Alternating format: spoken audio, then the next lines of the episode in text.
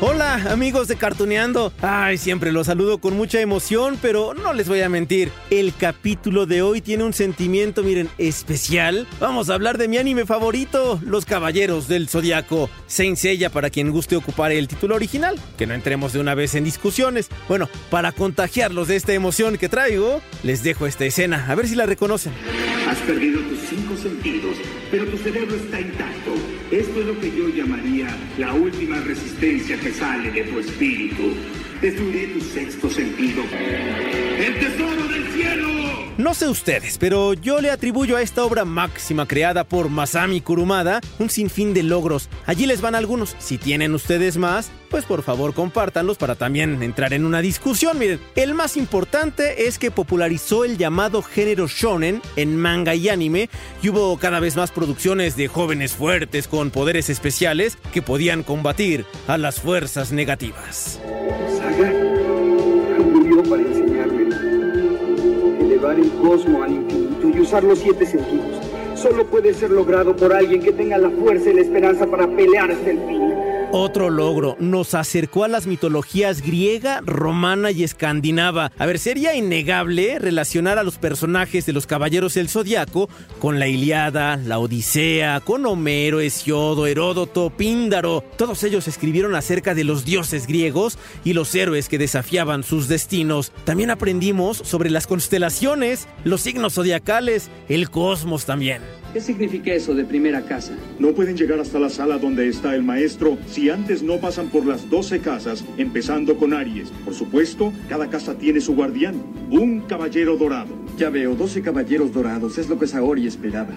Fue de las primeras series que tuvo tal impacto que, bueno, el mercado tuvo que recibir figuras de acción, carísimas por cierto, ¿eh? Accesorios de armaduras, de plástico, pero estaban padres, discos, mantas, un sinfín de productos sobre los santos de bronce, los santos de plata, los caballeros dorados y todos los personajes. A ver si se acuerdan de este comercial de 1993 aquí en México. Juguetes Bandai presenta a los Caballeros del Zodiaco.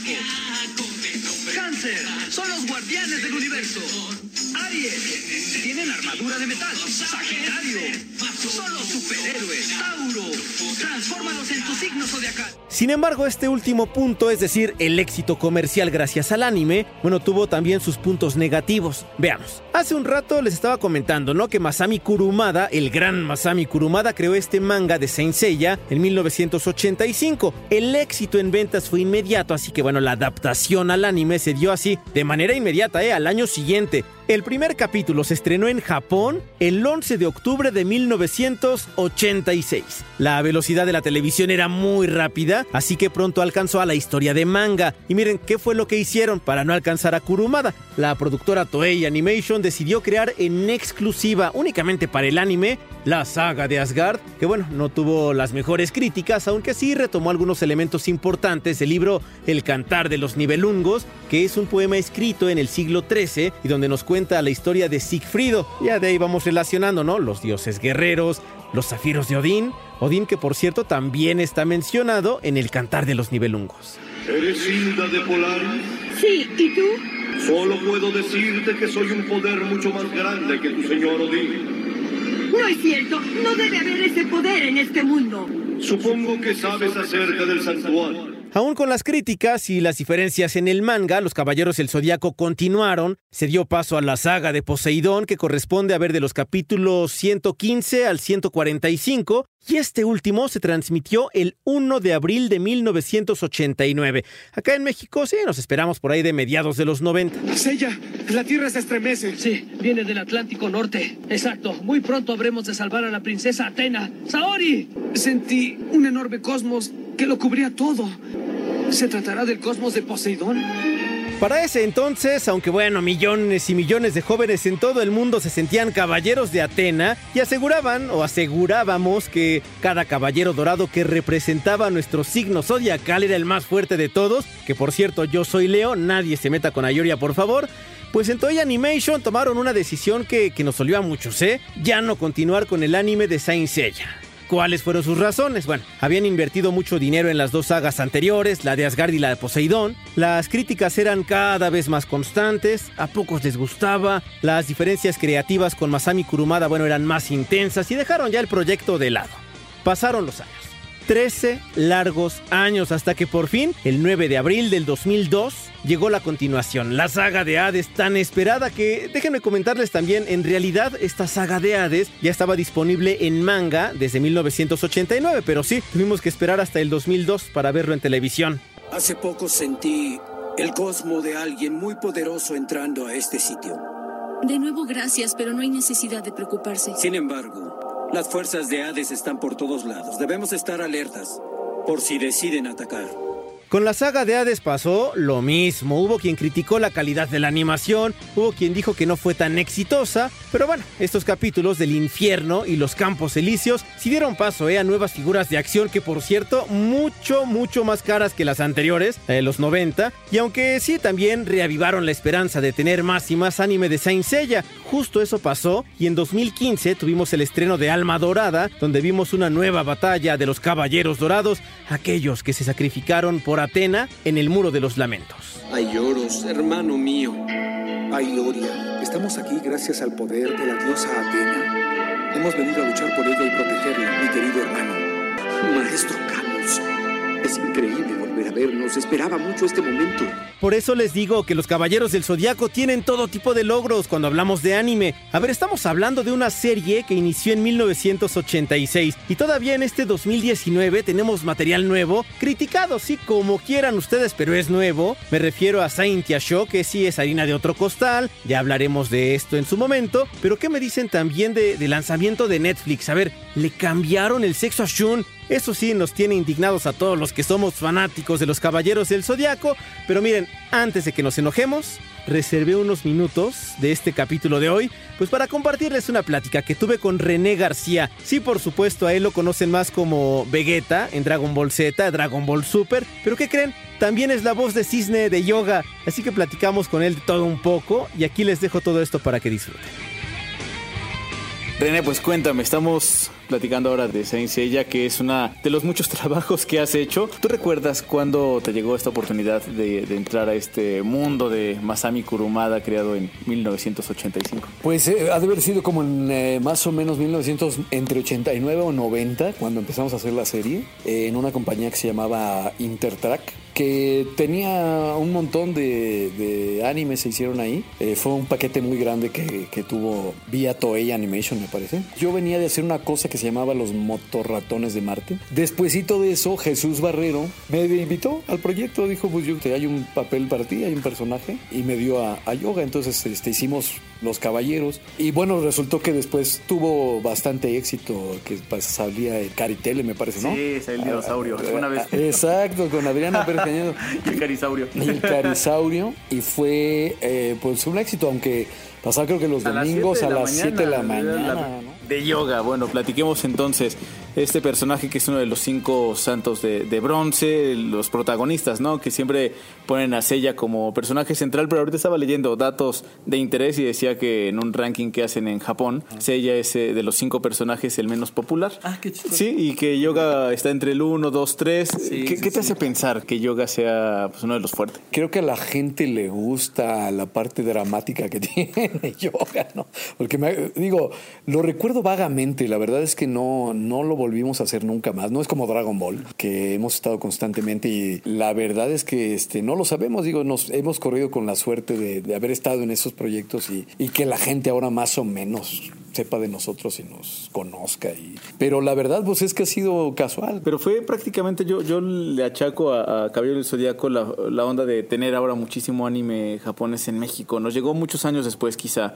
Antes a lo mejor estuvo más en Z, Candy Candy, Remy. Pero Sailor Moon. Sailor Moon, Sailor Moon fue antes. Fue como la Sailor. Moon fue antes de, fue entre los caballeros y Dragon Ball. Sí, porque me acuerdo que en ese tiempo la compañía incluso se cambió del, de, del lugar. Y cuando se cambia de lugar la compañía, estábamos haciendo Sailor Moon. Yo también estuve en Sailor Moon. ¿Ah, estuviste en Sailor Moon? Sí, yo era Rubeus y, y era Jedi. ¿Te enamoras o no, le entras mucho a los personajes? Bueno, en ese momento sí, en ese momento sí. La verdad es que uno como actor, bien tienes que, no hay de, o sea, no hay de que no hagas el personaje lo, lo más cercano posible a lo que es el personaje, ¿no? Porque lo que nosotros tratamos de hacer es crear esta magia para que la gente que lo oye en español piense que los personajes están hablando en, en español, no René García. Tenemos que darle ese carácter al personaje y sí meternos absolutamente en lo que está sucediendo en ese momento. Y claro, evidentemente tratas de que Yoga y Vegeta y sean personajes totalmente distintos, ¿no? Que no se oigan igual. Y es como de lo más emocionante cuando uno es fanático es, ah, está gritando polvo de diamantes. ¿Qué tanto les emocionaba? ¿Te acuerdas tú de la emoción que tenías cuando gritabas estos poderes? Pues era, e- es muy complicado describirlo porque te digo, no es que de uno diga yo tengo superpoderes y voy a no, o sea, creo que es darle el carácter al personaje. Entonces, si el personaje grita polvo de diamante o lo que sea, pues tienes que hacerlo con la fuerza del personaje porque si no, ni modo que digas, ay, polvo de diamante así como muy normal, pues no pasaría nada, ¿no? Entonces, para crear esta ilusión, pues tú tienes que pensar en ese momento que eres un caballero del zodiaco que puede disparar el polvo de diamante. o que eres Vegeta que tienes, eres un Saiyajin. Es muy curioso. La gente nos pregunta, ¿qué sintieron cuando supieron que iban a ser el personaje de Dragon Ball? Pues nada, porque no sabíamos lo que iba a pasar, ni con Dragon Ball, ni con Caballeros del Zodiaco, ni con nada. O sea, realmente llegamos a hacerlo porque era nuestro trabajo, porque era parte del día a día, porque lo hacíamos con, con amor, con profesionalismo, con entrega, con pasión que tenemos por esto. Pero sin duda nunca pensamos que íbamos a de llegar convención en convención a- por toda América. Jamás en la vida nos pasó ni que iban a hacer ese éxito. O sea, te digo, en realidad fue una mera coincidencia del destino que nosotros estuviéramos ahí. Ya lo demás se fue dando solo, ¿no? Esta parte de la explosión del internet con las redes sociales hizo que nos conocieran ya físicamente, y entonces ah es la voz entonces llámalo a la convención entonces pues, así nos fuimos conectando y, y hasta la fecha estamos eh, viajando muchísimo y luego vino la- una película de Dragon Ball, luego la otra, luego la otra. Vino esta de Caballeros que creo que no le fue muy bien, eh, a los fans no les gustó tanto, este... La donde era animación, que era una animación totalmente distinta. Este- Quizás hubieran conservado un poco más. Lo de Netflix no lo sé porque ni siquiera fui convocado yo para hacer a yoga. Lo va a hacer un Star Talent. Entonces, este. ¿Qué sabes que, que uno como fanático de siente defraudado? Yo hablo desde ese punto, ¿no? Y yo creo que hay personajes que, que crecimos con ellos, ¿no? Uno de los sentidos que más tenemos desarrollado creo que es también el oído. Y aunque tengamos muchos años sin escuchar a cierto personaje, si lo escuchas distinto, no te sabe igual. Bueno, es que acabas de decir una, clave muy importante.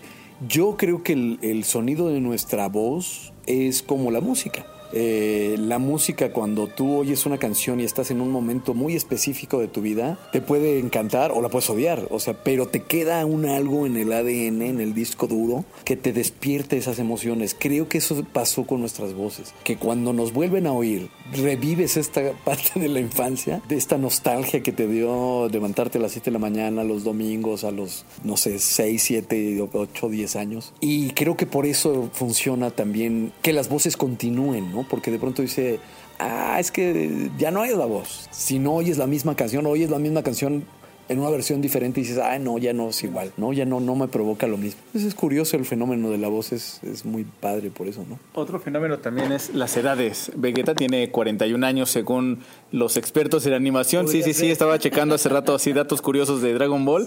Eh, los caballeros del Zodíaco tienen entre 13 y 15 años. Era siempre uno de los temas que era así, bueno, no sé si tenga eso, se ven un poco más grandes, pero ¿cómo entrar, de- por lo que decías, ¿no? La psicología de alguien que tiene superpoderes, pero que tiene 13, 14, 15 Bueno, lo que pasa es que cuando hicimos Los Caballeros del Zodiaco yo tenía 20 años. Estamos hablando hace 28 años. Entonces, la verdad es que cuando, claro, evidentemente que intentas hacerlo, pero yo mismo lo había mencionado, o sea, decía, es que ya no estamos en edad como para ser los Caballeros del Zodiaco. No por otra cosa, sino porque nuestras voces, aunque se conserven de cierta manera, ya no son iguales. O sea, ya el micrófono también capta tu edad, ¿no? Entonces el carácter es, es bien distinto. A mí me cuesta más hacer a, a yoga ahora por la cuestión de la edad, ¿no? De hecho, incluso Jesús Barrero lo hizo, hizo a Sella. Y lo hizo ya muy enfermo, o sea, Jesús ya falleció y ya estaba muy mal de salud. Le costó mucho trabajo hacerlo. Pues mira, lo haría más por los fans que por, por decisión propia, ¿no? O sea, yo no, no insistiría tanto en esta cosa ah, tengo que hacerlo, ¿no? Creo que los fans sí se merecerían que las voces se conservaran, ¿no? O que fueran lo más acercado posible a lo que eran. Lo intentaría hacer, lo hice, todavía te digo en esto, y en un videojuego. Pero bueno, sí, ya, ya me cuesta un poco. Y el polvo de diamantes. sí, ya lo vamos a polvo de diamantes. O sea, ya no, este, ya es más difícil. Pero claro, evidentemente si los fans nos dijeran, oigan, por favor, por favor, por favor, pues por supuesto que lo haríamos. ¿no? A mí lo que me sorprendió de la parte de Netflix es que ni siquiera fuimos convocados muchos, ¿no? Dijimos, qué raro. Y luego Andrómeda, Andrómeda pues lo volvieron mujer de plano. Hay entonces... soldados, hay tanques. Creo que acercó o nos acercó a muchos en su momento a leer más sobre la mitología. Todos los santos dorados, plateados, de bronce, los marinos, todos, tiene que ver con la mitología griega o la mitología eh, romana. Y también hubo una parte por ahí de escandinava, eh, la parte de Asgard y tal. Es decir, a muchos creo que los invitó a leer. Creo que también es algo que, que se podría destacar de las animaciones, en particular de la animación japonesa y de Caballero del Zodíaco, ¿no? Los Caballeros del Zodíaco creo que tomaron elementos de justo lo que tú decías, de todas las mitologías, ¿no? Un poco sobre todo la griega y la escandinava, y hizo una mezcla ahí un poco este, rara de, ¿no? Este, porque bueno, evidentemente pues del zodiaco tiene que ver con los signos zodiacales, sobre la mitología pues era una cosa que también escribieron para tapar las cosas que los reyes y los poderosos hacían, ¿no? Porque este Zeus que anda haciendo sus tropelías por todos lados, entonces, ay, bueno, pues es que como es Dios, pues puede hacer lo que sea. Tiene poder. Entonces decías, espérame, no, no. Es más una justificación de ciertas cosas que, que, pasaban en la vida cotidiana. Entonces, y crean esta nueva mitología, ¿no? ¿Qué es lo que pasa con esta cosa de los superhéroes ahora o eh, incluso con Dragon Ball, ¿no? Es una mitología nueva. René, por último, ¿cuál crees que es el gran legado que dejan series como Caballeros del Zodíaco? Porque hoy personas que tenemos 30, 40 la seguimos añorando, ¿no? Y lo seguimos viendo. Principalmente creo que es mero entretenimiento. Creo que esta parte nostálgica que tiene la gente que los vio es lo que los ha mantenido vivos y no sé por cuánto tiempo más. y que crea una historia nueva y una nueva mitología, ¿no? Este, la verdad es que lo que sí es que los japoneses lo han sabido hacer muy bien y poco a poco ya está incluso rebasando la mitología estadounidense, que es la de los superhéroes, ¿no? O sea, creo que ya ahora está permeando más esta mitología japonesa, incluso en Estados Unidos y en Europa, que la propia eh, mitología que se creó con los superhéroes, ¿no? Es un arte también, ¿no? Esto, esta parte de los dibujos y de, y de, de hacer la historia y todas estas cosas tiene un valor también que, que habría que ponerle, ¿no? Hay cosas japonesas también súper interesantes, ¿no? Que no solo tienen que ver con los animes. A lo mejor eso también, esa conexión que de pronto descubrir esta otro tipo de cosas que ha acercado a muchísimos chicos a la cultura japonesa ya más, más amplia, ¿no? a hablar japonés para entenderle a los mangas. Ah, pero mucha gente ha, ha descubierto el japonés como un idioma alternativo y eso está padre, ¿no? René, pues muchas gracias. Amigos, sí, sé que falta mucho, pero muchísimo por hablar de Saint Seiya, de los Caballeros del Zodiaco. Pero estoy seguro que tendremos una nueva oportunidad de hacerlo. Nos esperan más aventuras porque en este gran álbum de animación en Cartuneando, bueno, le quedan muchas páginas todavía, así que no se pierdan el próximo capítulo. Soy Lalo González, les dejo un gran abrazo. ¿Saben qué? Nos encontramos también en Twitter, arroba Lalo González M. Este, yo les comentaba, Los Caballeros del Zodiaco es mi anime favorito. Si ustedes tienen algún anime favorito, alguna caricatura que les encante, háganmelo saber y ya vamos platicando poco a poco. Arroba Lalo González M. Hasta la próxima amigos de Cartuneando. Nos encontramos pronto.